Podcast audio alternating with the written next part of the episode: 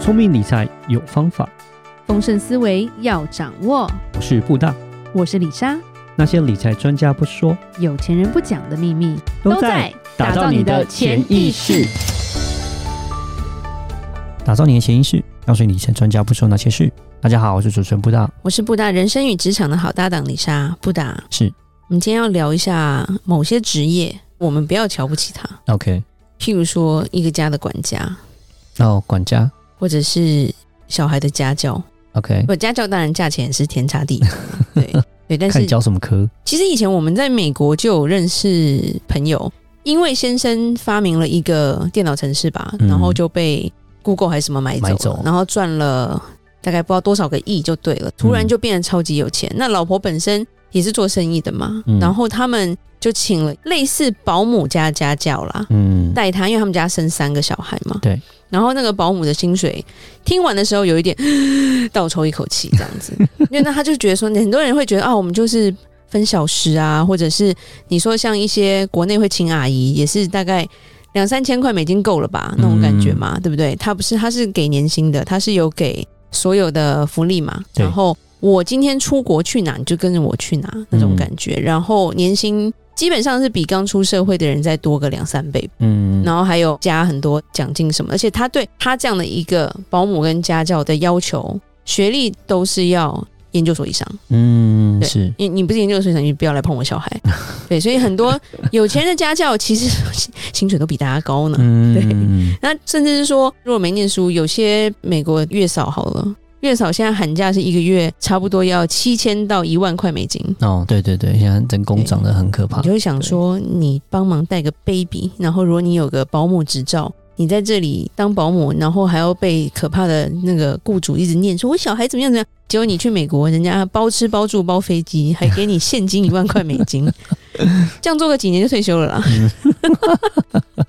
不过这些是我们日常生活就可以看到，我觉得这个差别很大。嗯，只是李莎刚好又在看不同人的文章或者是一些故事，就发现当管家真的很可怕。处理的事情有很多吧，所谓叫做高学历丫鬟，到底是怎么出来的？啊哈，在欧美，真正很有钱人，他们本来就是有管家，嗯，而且通常在英国以及英国这种有皇室的，他们这种身份地位很高，他们本来就是有管家学校，嗯甚至他是要考执照的。 ，OK，对，其实月嫂在新加坡也是要考执照的，嗯，他们在新加坡拿到执照，他们的薪水就会更高。哦，真的啊月嫂要考执照，因为你要知道怎么做月子餐啊，啊小孩的需求啊，不是是每个人是 是是说我生了几个，我带过小孩，我就可以相信你嘛？嗯因为现在有钱的小孩是很珍贵的，嗯，对， 金汤匙跟土汤匙的差别是很大的嘛。嗯，对，那其实，在欧美从古代吧，就有所谓的管家、有佣人啊，甚至有园丁嘛。我们常看那种什么凡尔赛玫瑰那种嗯对对，宫廷式，什么园丁有多少个，就很羡慕。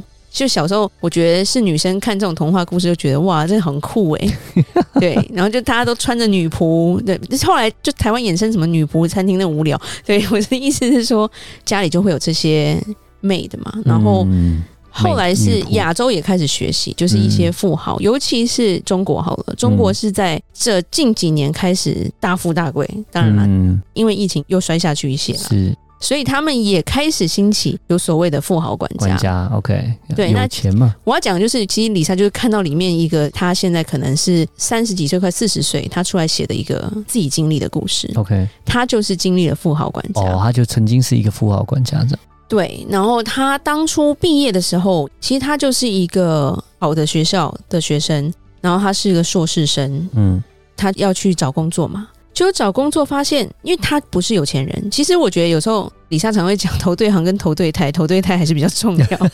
对，再怎么当样然，他再怎么废，他都是那个大老板的儿子。嗯对你再怎么强，你就不他儿子，你怎么对办？嗯，，对，那人人生有时候是不公平，但是没关系，我们做好自己就好了啦。对，对不公平也没办 法，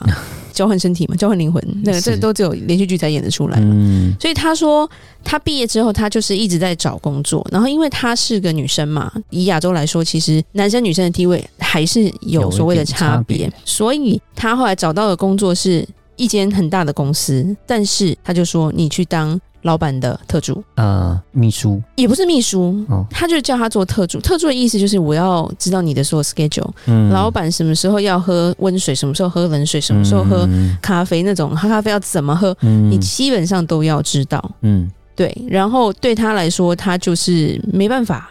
他就必须要这样做。他毕业的时候，一开始他说你当特助，特助到后来，老板就说嗯你就来当我的管家好了。哦，从公司的方面变成是他到他的生活方面这样。对，他说他那时候是零八年毕业，反正那时候他找到那个公司是一个电视台的工作了。嗯，然后那个老板他就说啊，董事长在浙江不算特别有钱，就几百个亿而已了。嗯，OK，几百个亿好的人民币在台湾是多少？上千亿，你知道吗？是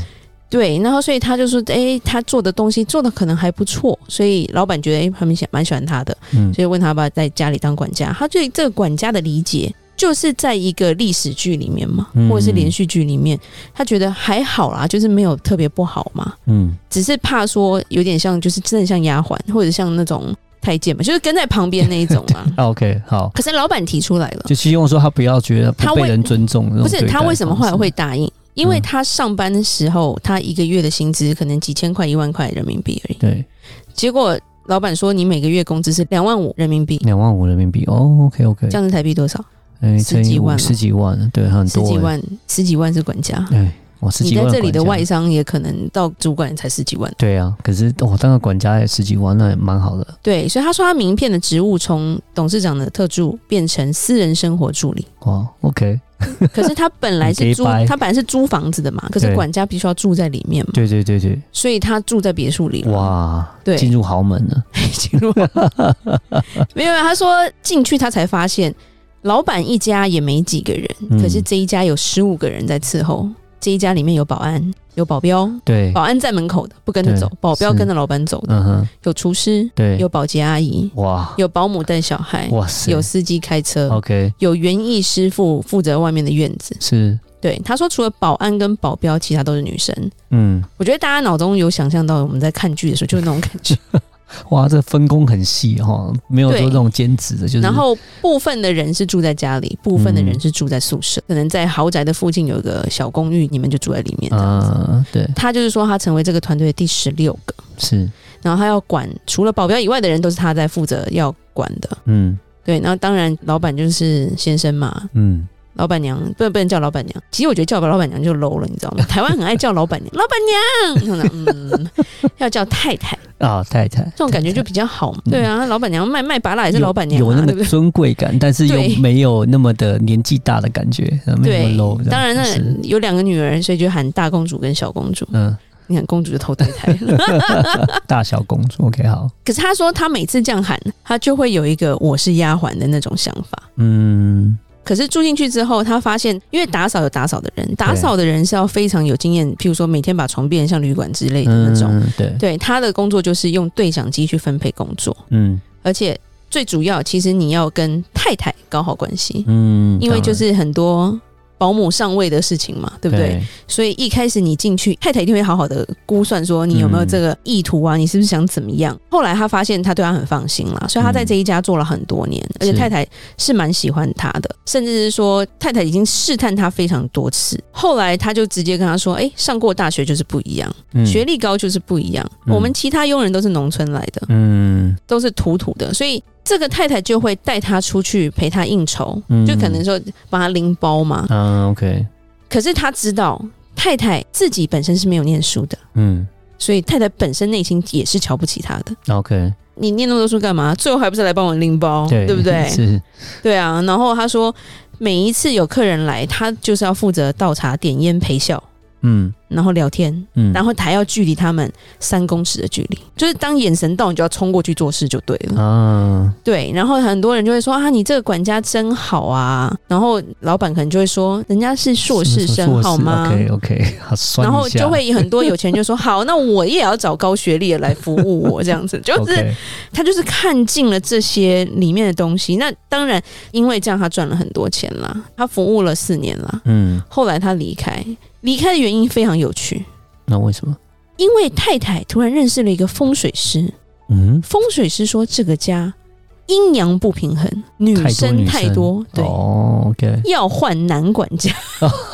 他也真倒霉， 对啊，没有，通常这种都很迷信，我也不懂。 有对啊够迷信的。然后他就有讲说，其实，在高端的一个家政这一块，就是有个鄙视链啦。譬如说，他后来出来，他又要再找工作嘛，嗯啊然后就会有人力公司会找他说：“诶，你是保姆吗？你是高级主管还是管家还是保姆？那你为什么要离开呢？你在谁家做啊？嗯，是很有钱，就是想要套话说，想要知道人家的隐私。对，可是其实做这一行的，他们基本上嘴巴都是守得很很紧，紧，嗯，谁都不能讲啊是，所以他就是都不讲。然后他再去考管家证，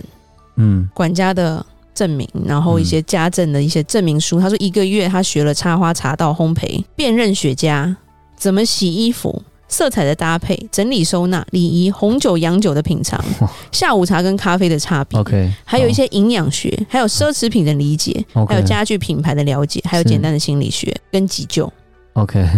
这就是富豪想要的高级管家。嗯，现在有培训班，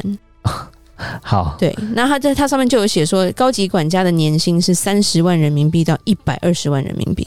哇，那还蛮多的，对，但是这是高级管家的证照高，级管中家级只有二十到三十万了、哦，那 OK 初级管家可能就十五到二十万，其实都蛮多的。啊嗯 大家突然就想要去当管 家了，当管家是，而且他的就业方向就是上市公司五百强高管家庭，嗯，第二个就是明星的家庭，嗯，第三个就是高净值人群家庭、土豪是家庭之类的吧。对，所以对他来说，他说其实这个圈圈在前几年就很有这个啊流市行场，的吗？对，开很心有大市家场。而就要且找其实这你是种管家，你出门办事，你开的也都是豪车啊。李莎有时候会看一些就是国内介绍一些豪宅的影片嘛，嗯，我就觉得当管家住的比这边一般人还好。 啊，这是管家房吗？这不是一般人的主卧房吗？